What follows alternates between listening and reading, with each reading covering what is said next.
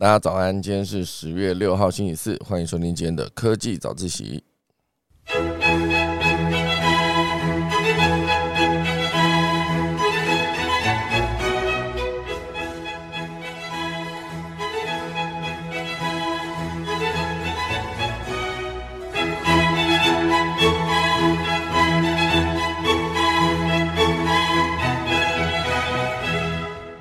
好的，今天科技早自习要跟大家分享几则消息。第一大段呢，会跟大家聊到就是库克，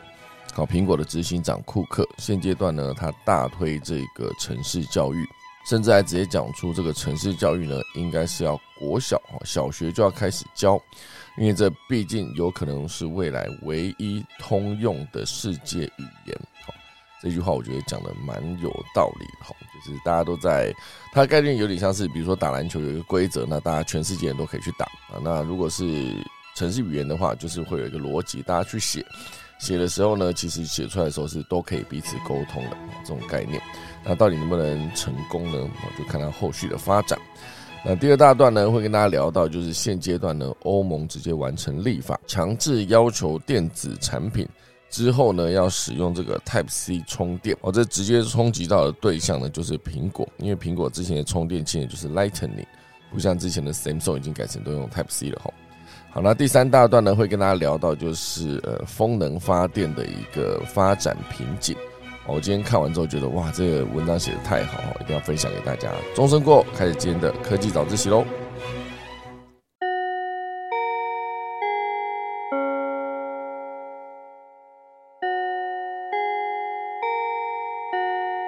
好的，准备来进入今天的开场前面的几则新闻。首先，先来跟大家聊聊伊隆马斯克。哦，之前他想要收购 Twitter，那中间一度啊说反悔了，不收购了。而现在呢，又传出最新的消息，好，就是根据这个 CNBC 的报道啊，Twitter 呢已经对外证实收到了伊隆马斯克的收购邀约。并且呢，是声称啊，他们愿意以每股五十四点二美元的价格完成交易。这个消息一揭露呢，整个 Twitter 的股价重新恢复交易之后，变大涨二十二趴，百分之二十二，好，大概就是从四十二美元直冲五十二美元，哦，很厉害哦。一个决定直接改变一个公司的股价啊，高达十个啊，就二十二个百分点。哦，所以按照现阶段伊隆马斯克这个收购的价格来看，Twitter 呢整个估值大概就是四百四十亿美元。好，那而目前呢，Twitter 市值是不到四百亿的。哦，所以原本算起来呢，应该是依旧低于伊隆马斯克的购买价值。哦，但是因为我觉得这一次他再做一次发夹弯，又再次回去买，哦，有没有可能是因为整个呃被查到？哦，就是可能会被查到他的通联记录，哦，所以这件事情呢，就是伊隆马斯克最终改变他决定的一个最大的原因吗？而他这一次收购的案子呢，应该说他整个消息再传出来的时候，他其实是有思考说之后，哦，他这个收购的合约感觉好像有一点认命哈，就是 虽然我身为是呃 Twitter 重度使用者。但我觉得这个 Twitter 之间很多假账号啊，所以我自己就不想收购了嘛。而现阶段呢，它的收购将加速这个 X，好，就是它的 X，就是它接下来会直接做出一个呃改版过后的 Twitter，可能叫做 X，好，就是它的这个英文字。好，那这一次如果它一旦收购，然后并完成这个建制的话，它这个 X 呢会是一个功能更多的一个状态。我听起来觉得蛮苦痛，因为我觉得这个这一位呃现阶段的世界首富呢，就是一个会用很多的心力，然后去把他旗下所有公司做好的一个状态。我觉得这个世界上，我觉得真正的人才可以把一间公司做到世界顶尖，其实真的就已经蛮厉害哦。而伊隆马斯克现阶段他手上的公司有好几间，其实真的都是在各行各业，比如说电动车领域的特斯拉，呃，业界翘楚，还包括他的太空领域哦，这个 SpaceX 也是他的，也是领导品牌，基本上哦，民间企业打败 NASA 可以直接发射火箭升空哦，甚至它的能源系统哦，比如说之前的 Solar City，还有地下的呃汽车网络哦的一个 Boring Company。哦，其实全部都是在世界上面算是赫赫有名的。所以我觉得能够把一间公司做到顶尖，其实非常厉害，何况是做这么多间公司。而现阶段呢，他做了这个收购的决定之后，之后如果真的把这个 X 这一个 A P P 打造出来的话，哦，它会是一个什么样的存在呢？哦，会不会之后就是有点像是微信？哦，微信是可以有通讯功能、叫车叫车功能，还有外送等等各式各样的服务。把所有日常生活所需呢，都排在同样一个 A P P 里面，哦，就让所有人直接得到满足。哦，这件事情我觉得真的是非常的厉害。哦，总之呢，就看他之后是不是真的会如期完成整个的交易。哦，那如果 OK 的话，哦，这个 X 出现之后，会不会也是改变一些社群网络的生态呢？我，就后续大家再来关注。那接下来还有一则，我觉得蛮有趣的，它是跟这个气候变迁有点关系。不知道大家之前某一段时间有印象，就是麦当劳的薯饼很缺，没有薯饼。吃吃那个猪肉满福宝餐的时候，哎，你没办法搭薯饼，因为根本没有薯饼的货哦，所以缺货的情况下呢，大家又觉得能够吃到薯饼是非常开心的一件事。当然现阶段，呃，薯条不缺了，好不好？那个马铃薯的供应链恢复正常。哦大家开开心心要吃薯条的时候，有没有？没有番茄酱，现阶段没有番茄酱哦，所以这个气候异异常，连酱料作物都快要种不出来了。我讲的就是一些番茄酱，或者是因为干旱嘛，现阶段墨西哥辣椒啊，加州的大芥菜籽，还有还有番茄啊，全部都欠收，而这一些作物呢，全部都是制造。这些酱料的一个重要来源，而加州现阶段呢，它出产的番茄产量啊，占了全球的百分之二十五，就是四分之一。哇，加州生产这么多番茄啊！我是自从二零一五年开始呢，连续六年不断萎缩，到二零二二年现阶段呢，预估是减少了两百七十万吨，非常多。那每吨的价格呢，也飙升至历史新高的一百零五美元。我觉得一百零五美元可以买一吨的番茄，哎，一百零五美元就是三千多块台币，哈，你可以买一吨的番茄，哦，这是收购价格了，哈，不可能就随便的零售想要去买也可以买到这个价格，我三千多块买一吨呢，大家想看一吨的番茄有多少？我一颗番茄不知道多重，一吨的番茄 不知道是几颗哦，这很好奇哦，这种 Google 可能会出这种题目。我觉得要把随便一个房间装满乒乓球需要几颗？好，类似这种。好，那再回到这则消息哦。那他这次也有聊到，就是关于芥末。那芥末呢是法国料理的必备酱料，而芥末的原料叫做芥菜籽，主要的产地呢啊加拿大出现了这个极端气候。哦，加拿大的芥菜籽啊，所以那个芥菜籽不是在加州，我刚看错哈。加拿大的芥菜籽，好，所以从二零二一年现阶段相比啊，到现在一路少了百分之八十，哇塞！哦，所以这个算是非常严重的一个状态啊。二零二零二零二二年年初，就是今年年初，大家应该有印象，就我刚刚讲到全球马铃薯的贸易大乱，导致台湾的麦当劳呢一度停卖薯条跟薯饼等等的产品。哦，所以现阶段就是呃。马铃薯供应哦恢复正常啊，可是这些酱料因为气候异常嘛，导致了减产哦，所以以后你的热狗没有芥末酱，越南河粉没有甜辣酱，玉米片也没有沙沙酱哦，所以再诱人的美食呢，如果少了一味酱料，感觉就失去灵魂般的黯然失色。哈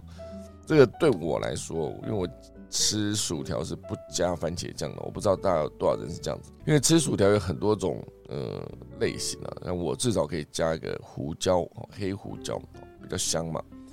那加番茄酱的有，然后加番茄酱，番茄酱里面再加糖的也有哈。我不知道大家有没有吃过这个番茄酱加糖再拿薯条去蘸来吃这种感觉。我觉得酱料这件事情永远都是最重要的一个存在。它感觉有点像是你做打抛猪、打抛鸡什么的，哎，你没有放到那个七哎什么 九层塔，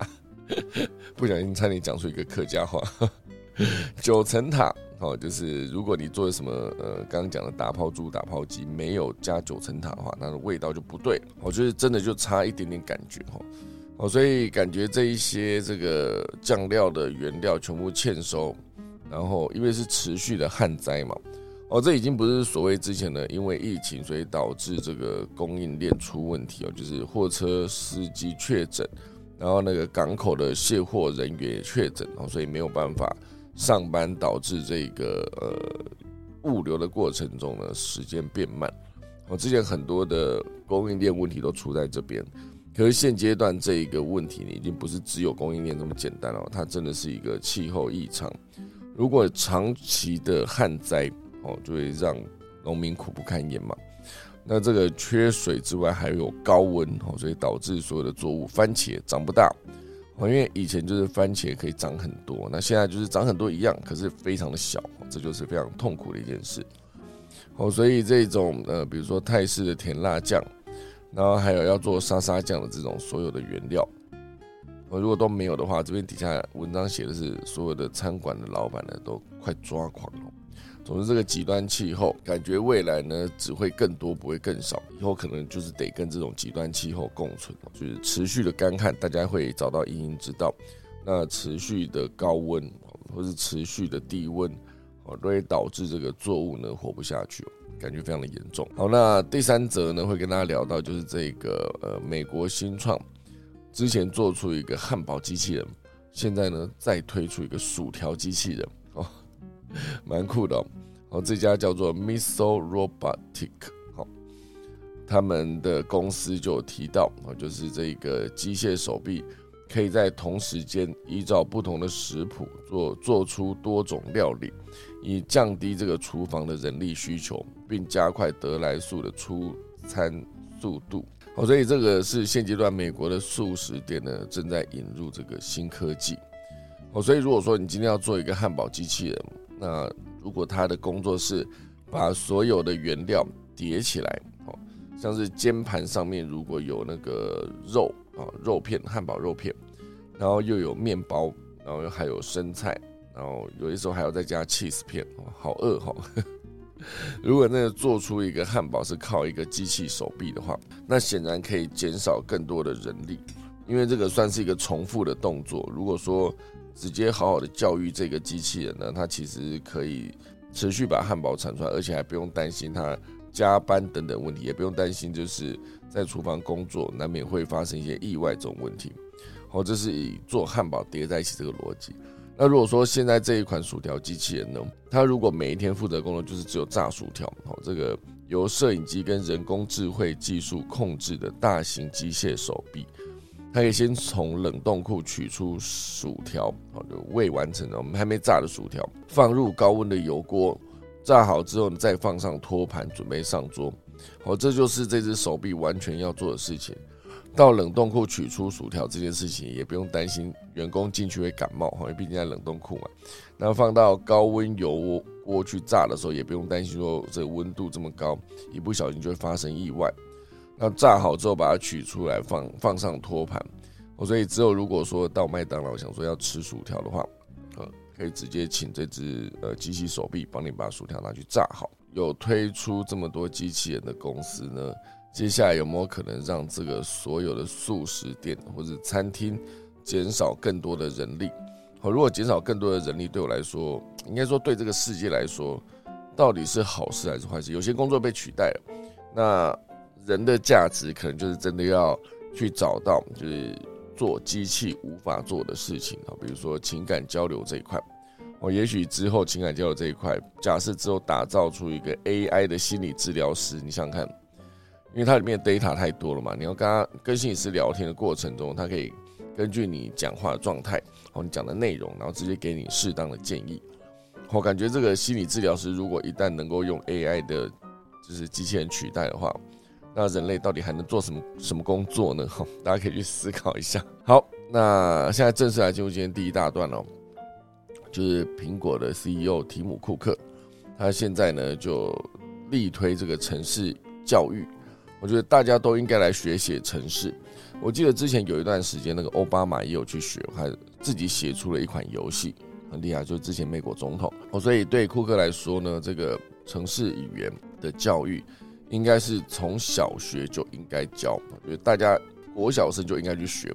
因为对他来说这是一个世界唯一的通用语言。我觉得不管你是用哪一种城市语言的指定的逻辑去写，它都是一个把城市写出来的过程。哦，所以这个是提姆库克近日接受这个荷兰的媒体哈 Bright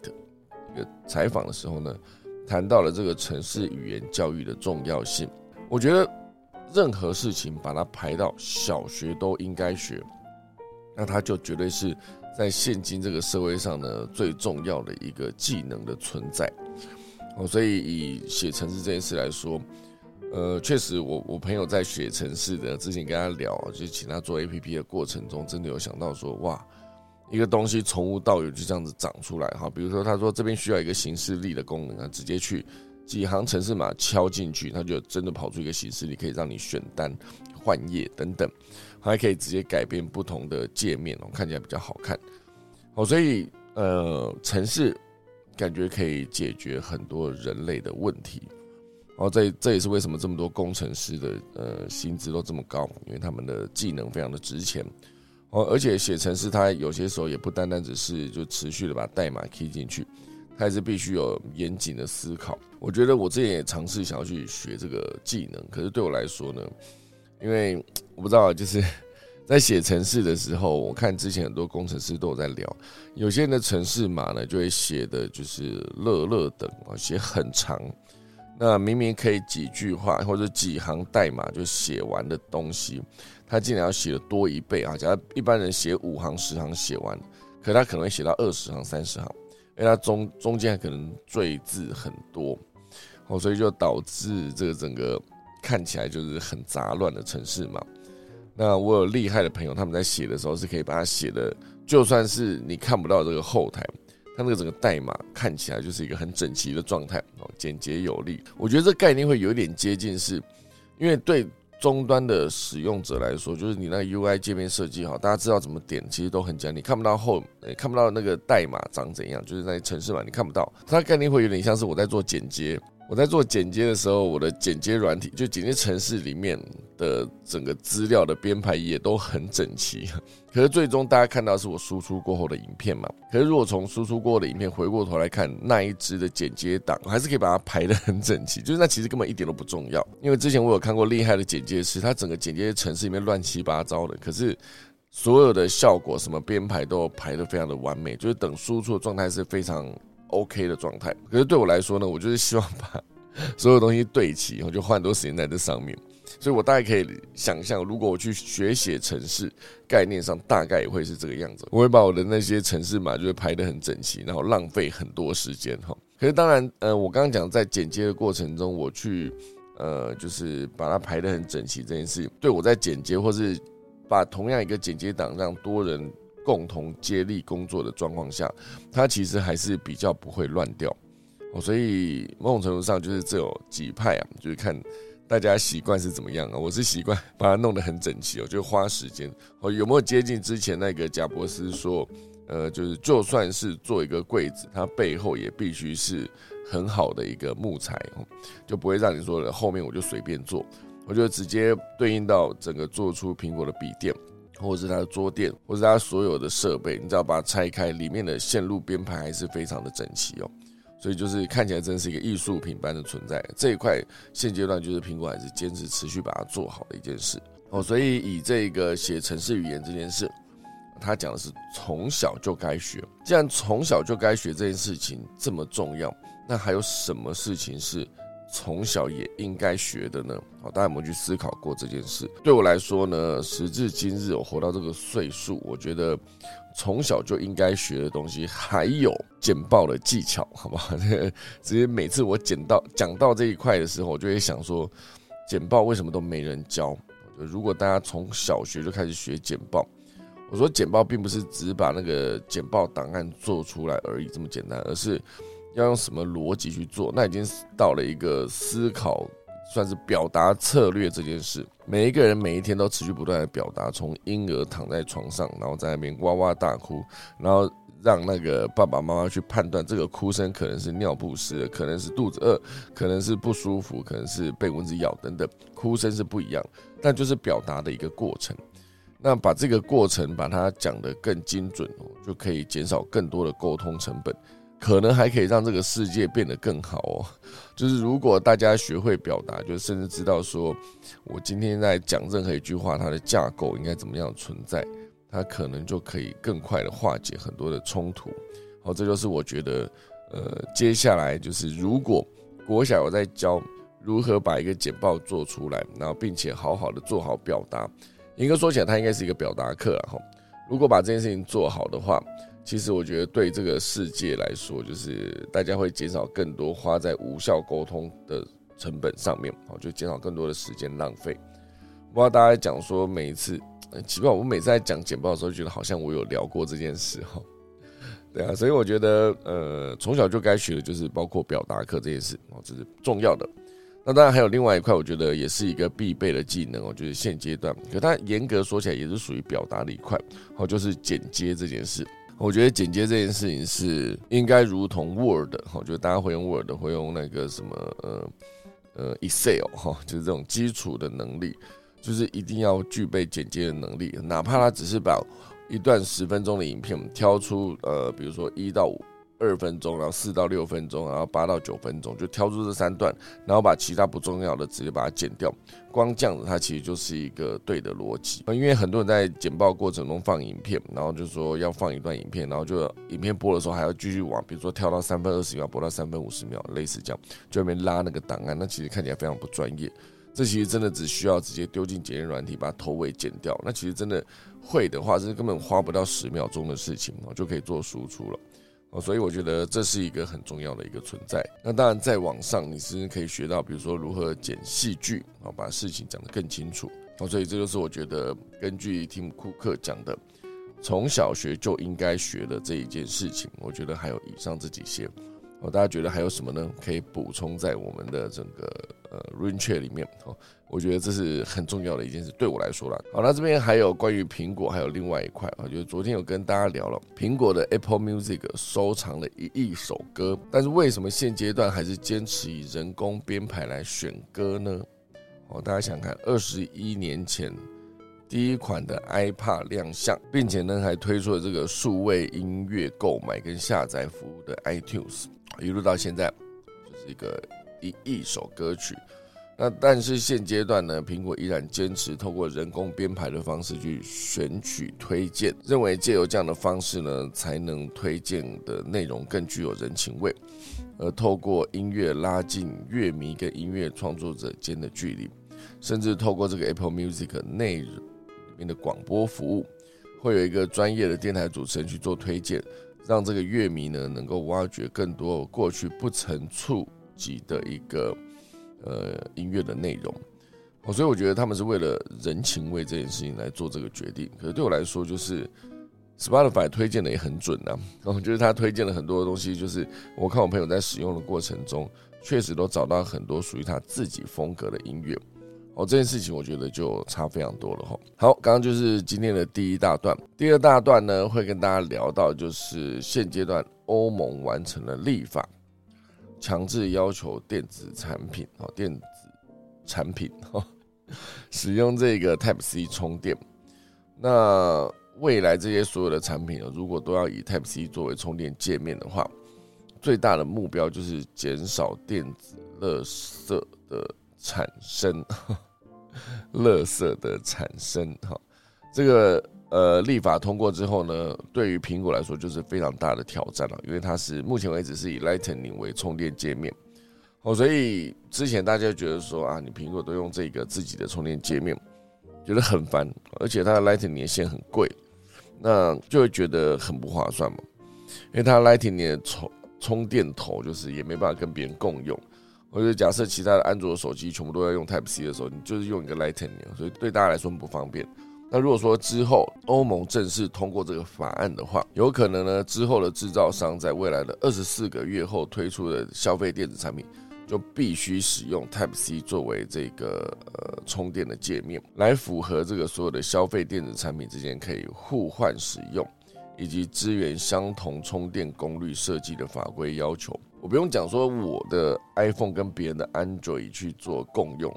现阶段就连我的那个 MacBook，就是我的笔电，它就是 Type C 的充电嘛。如果那个充电器能能够充我的手机哦，那是太完美了，就根本不用额外再用一个就是 Type C 转 Lightning 的线哦，这就麻烦了一点哦。所以我觉得现阶段啊，这个欧洲议会当然是日前讨论是以六零二票同意，十三票反对，以及八票弃权的这个投票结果，确认了这个法案就是 Type C 六零二比十三呢，大家看看啊，就是几乎已经快是零头了。零头就十三个人反对，十三个人反对是因为他们是苹果的人吗？哦，我也不知道哈，还是因为这十三个人觉得好像不应该去干涉所有的这个企业去做这个产品的设计哦，所以那个法案过之后呢，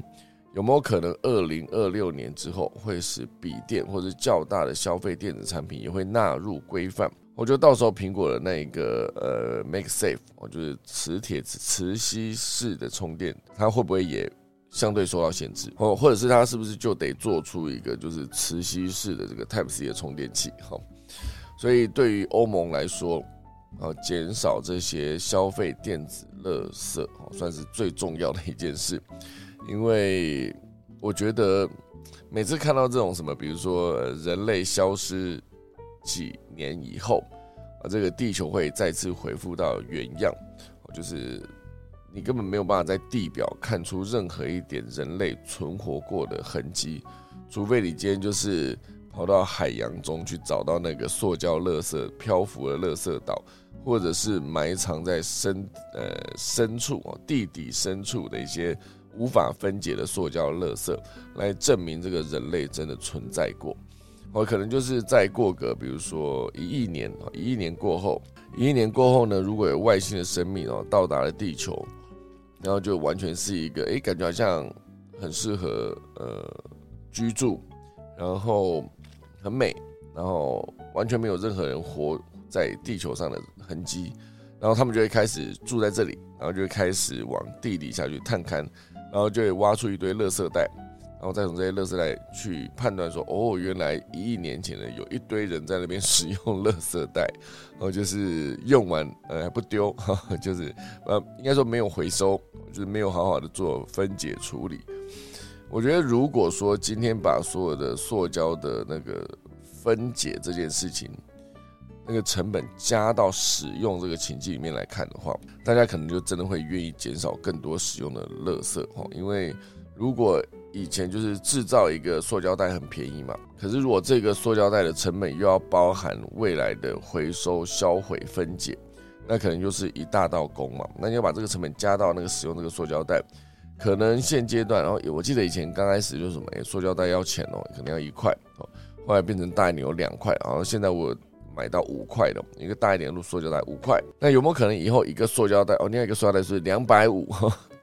一个塑料袋两百五，如果你要买的话，哦，那你如果买回家，你就会认真的使用哦，持续的可能还会拿去洗，哦，洗干净的时候，大家就觉得哇塞，两百五，那一个以后每一个人一定都会记得要带那个环保购物袋，直接去做购买。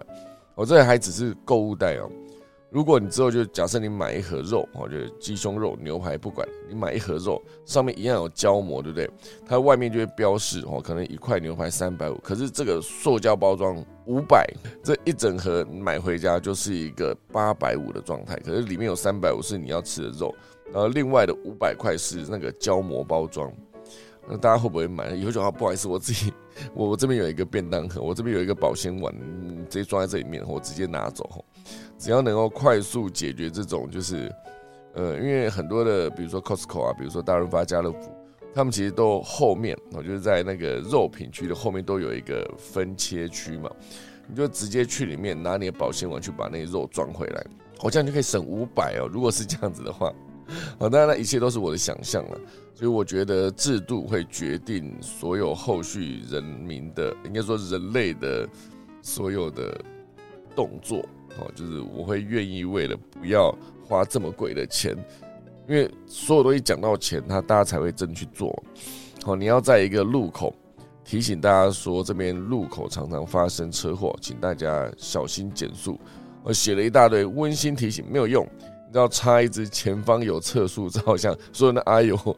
赶快就减速了哈，就相当的安全哈，相对就比较安全了，应该这样讲。哦，所以我觉得这种呃任何的制度呢，会决定后续的发展。而整个欧盟现阶段想要减少这些塑胶的垃圾哦，电子垃圾哦，就是从这个统一 Type C 规格开始。二零二四年之后，到底 iPhone 会不会直接换成 Type C 呢？还是明年二零二三年的 iPhone 十五，它就直接反正十五哈给一个大改版，直接全部改成 Type C 充电，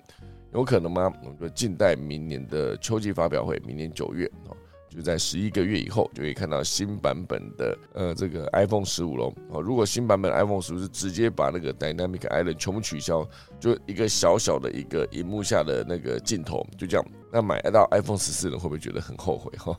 啊，总之就是苹果接下来可能会面对的一个大挑战，我就分享给大家。好，第三大段。会跟大家聊到就是风力发电这件事。那其实风力发电我昨天有聊过，我就是在聊那个全球最高的一个风力发电机。当然，这个后续还是可以接续跟大家聊，就是风力发电这件事。因为现阶段呢，所有风力发电已经过去十年发展的已经非常的就是能有放风力发电机的地方，大概也都放了，我开发的差不多，剩下可以放风力发电机的地方越来越少。哦，所以要么你就是直接去思考说有没有一些低风速区的风能的开发，好，比如说以这一则消息是来自这个得到头条，哦，它里面有提到就是关于上啊海呃应该说中东部省份的低海拔地区，哦，有一些呃低速呃低风速风能的开发还是可以做。哦，低海拔地区，另外一块就是直接把那个风力发电机盖在海上，但是这两个地方的开发都不太容易，一个是装机成本比较高，另外一块是你装在海上，你光只要把那个平台架到海面这件事情来说，就非常的吃力哦，就是非常耗人力物力跟成本。哦，所以如果没有要移到其他地方，却又想要在原来的地方得到更高的发电效率，该怎么解决呢？好，有一个办法，就是使用更大型的风机，哦，就是你那个叶片再做大一点，叶片做的越大，那个发电效率就可以越高。所以理论上来说呢，这个风机吸收的能量是跟叶片的长度成正比啊，平方哦，叶片长度的平方成正比。好，假设一个叶片从二十米增加到四十米，我就增加一倍，它可以利用的能量不是说增加两倍而已哦，就是直接增加到四倍，因为是平方嘛，好。所以感觉很简单，对不对？那我们就把这个叶片做大一点就好啦，从二十米做到四十米，OK 嘛？哈，好。但是问题是，如果你要造出这么大的叶片，很不容易。我这边举例就是以现阶段最常见的这个五十米的风机叶片，五十米哦，五十公尺，哎，五十公尺，对啊，五十公尺。这五十公尺的叶片，光叶片可能算起来，因为以三三公尺是一楼来看，它其实已经十五、十六楼、十七楼了。一个十七楼高度的叶片，这光叶片就这么高了，所以它的重量十吨哦，一个五十米的叶片的重量十吨，很重哦。所以如果这个有一个风机哦，就是风力发电机，它的三个叶片在那边转，就感觉好像有三只大象。在天上那样转，好不好？很重，因为一个叶片就十吨嘛。好，所以如果你想要增加这个叶片的长度，好，假设你就一样嘛，就像刚刚讲的逻辑哦，我想要增加四倍的发电，我只要把这个五十米的叶片增加到一百米就好了，对不对？如果五十米的叶片增加到一百米，不好意思，它的重量是从十吨变成八十吨，重量变成八倍，我的天，这个。三只大象立马变成两百四十只大象在天空上面转哦，你想想看那个重力这么重哦，两百四十吨，那不是开玩笑的哦。就是它那一个呃发电机的中心哦，它就更容易，不管是你的叶片可能材料上面可能容易变形，可能损坏，因为太重了嘛哦，甚至容易断裂啊，出现一些故障，维修不方便。哦，所以如果说不要把这个呃继续，应该说不要继续用原始的材料，因为现阶段呢最常见的风机叶片哦，就是它那个呃主要的使用是玻璃纤维，哦，所以如果是用纯玻璃纤维造出来的叶片呢，最长可以到九十米。哦，根据研究的预测来看，哈，只要材料允许，叶片的长度理论上是可以超过两百米。但是这个长度呢，就不是玻璃纤维能够承受的。哦，所以如果想要造出两百米的叶片，就得改用碳纤维。那这个碳纤维的强度呢，就比玻璃纤维高出百分之四十。哦，所以以这个叶片，如果要把它做更大。然后你又要在重量没有加这么重的情况下，而且甚至还要更坚固，那就是碳纤维。可是碳纤维又有一个问题，就是它的价格更贵，而且最适合做风机叶片的碳纤维呢，是一个叫做四八 K 大丝束的碳纤维。也就是说，每一束碳纤维的纤维根数就有四点八万根，好，这就俗称的四八 K 嘛，四点八万根的纤维束，哦，直接做在这里面。哦，所以这个大丝束碳纤维的核心技术呢，现阶段是被日本和美国把持，哦，所以整个技术壁垒非常的高。而这个中国现阶段呢，这个上海石化，哦，是想要解决这一个大丝束碳纤维的呃国产化，哦，所以他们自己去研发。到了今年哈八月份，已经通过了中期的试呃试生产，哦，所以。已经具备了可以直接量产的能力哦，年产能呢预估有二一点二万吨哦，所以这就是现阶段他们那个两百米的风机叶片正在向整个呃风力发电这个领域招手，所以我觉得这个算是一个大家去思考很多的问题啊。当然这一篇这这一整篇内容聊的非常多的能源，从氢能开始聊，然后再聊到风力发电。然后还聊到核能发电，然后也聊到页岩油哦，页岩油就是之前就是美国开采出页岩油之后呢，终于不再受制于中东，因为之前中东是产油国嘛，兵家必争之地，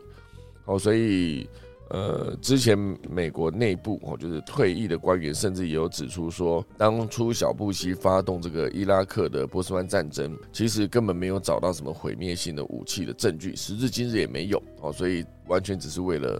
油，哦，就是这样子，是由他们自己退役的官员出来讲的，所以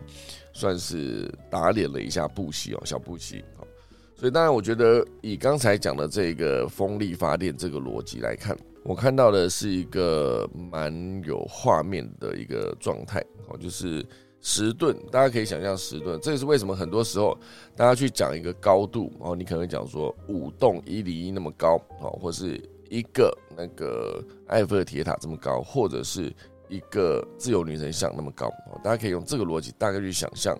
要不然，其实你突然跟人家讲说，哦，这个高度大概就是一千五百公尺，那很难想象嘛。因为因为以那个一零一来说，它就五百多公尺，也是五百多嘛，好像是哦。或者是有些时候你要形容长度，就是说绕地球几圈哦。就是生产的这个 Type C 的线哦，就是绕地球几圈，大家可以想象哇，有一个有一个状态哦，绕地球几圈，而绕地球几圈好像又比来往月球哦几次哦这个距离更容易理解哦，所以我觉得用这样子的方式去比喻，大家可能更容易了解哦，所以这是为什么刚刚提到风那个风力发电的机器哦，那个风车的叶片，大家会用呃。一只大象来形容一个叶片，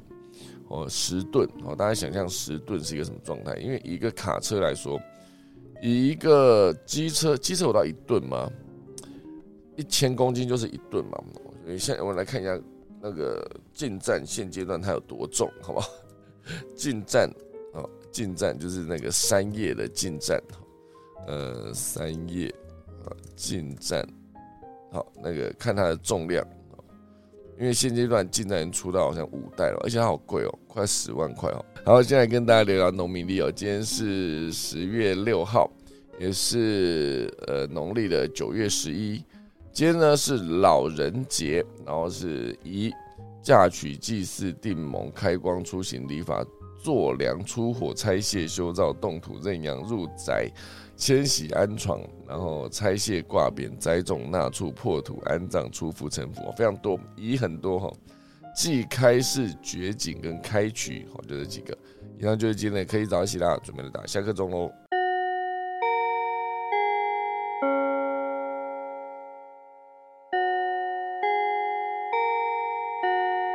好的，有谢谢大家收听啊！我刚才哦，陈维尼非常开心的传了一个进站的重量给我，哦，是多重呢？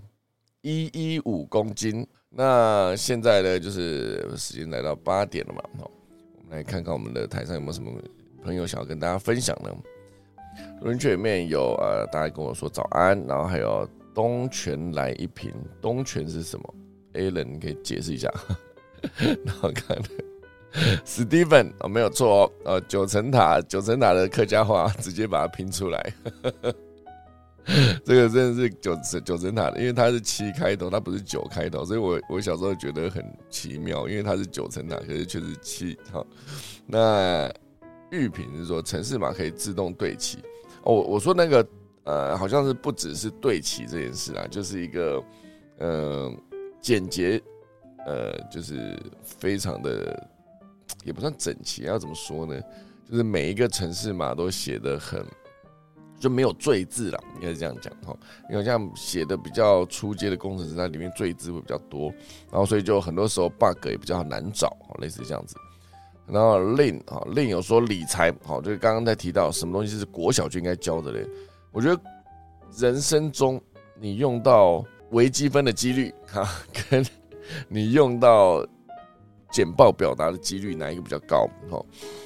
感觉好像是简报表达的几率比较高。那我们却花这么多时间在学微积分。哦，当然这不是针对微积分，我觉得它还是重要的，因为它对于很多科学研究领域是非常重要的一个存在。可是我觉得呢，这个有更需要被教的东西，像理财，其实我觉得也是哦。那从小如果国小就开一门叫理财课，有基础的对于呃金钱、对于财富。哦，对于所谓的呃负债跟资产啊这件事情，如果有做一个明确的解释。让大家有一个概念，啊其实其实就够了，不用说真的教到什么 K 线，先教到总总体经济不用，就直接把这个基础的东西讲清楚。其实对很多人来说，有一个开头，那其实也是很重要的一件事。是的，那呃，有个 Jenny 说批判思维，哈，批判思维是很重要的。尤其是现阶段，我觉得大家应该是一个尽信书不如无书的状态，因为很多网络上面的资讯呢，还是需要被仔细的验证，才能找到一个。当然，讲批判思维好像不只是这样。可是我刚刚直接能想到，就是能够判断事情的真伪哈，不要什么东西都莫名其妙的相信哈。那那个海迪有说之前简报提过，是的，我之前就是讲过了，好像而且好像是最近的时候。好，那个一边想要成为妈妈说理财哦，就是讲没错，就是刚就刚刚讲到金钱价值观，我觉得如果大家可以小学就开始思考，就像如果。我未来假设我我小孩出生，我一定跟他讲创业这件事。创业，创业它其实就是一个解决问题的过程，它并不是一个为了很帅不想上班很酷可以赚大钱，或是可以让大家觉得说我有一个当着董事长总经理的机会，不是。它其实就是为了解决问题而存在了。任何一个创业的项目都是为了解决他人的问题而存在。你如果可以用更有效率的方法解决别人的问题，那就有存在的价值。那。赚到钱算是顺便的，我觉得啦。哦，所以这个是理财哦。刚才那个想要成为妈讲的，那高德说的早安，然后还有连凯老师念一次老师刚写的诗哦。蓝天晴空秀，这个秀刚好是我的秀哈。然后倒浪池上秋，倒浪池上秋，感觉好像倒浪在池上那边很秋的感觉哦。可是我觉得老师写的应该是秋天的意思啊。云岚映古木哦，山林透绿幽。那这就是早安，好，这是高连凯老师写的诗。老师，如果最后一句改成山林透清幽，会不会比较好一点？因为古木清幽，因为绿感觉四声。我只是突然想到了，青色的青，很好啊，很好啊，当然 OK 的。哦，OK OK，好的。可是云岚映古木这句好有画面哦，池上真的很棒的地方哦。大家不要只去金城武树那边了，其实周围还有一些呃地方，我觉得也是非常的棒。就不用去景点硬跟人家那边抢位置拍等拍照哈。好，然后海底也有说，就是富里池上那边的火车好像还没通，好像还没通吗？我有点不记得了，因为之前去好像都是比较多是，呃，坐飞机到台东，然后再租车，我就这样开，好像我好像没有坐火车去过。好，好，总之以上就是今天的可以早得起啦，就谢谢大家收听，我准备来打下课钟喽。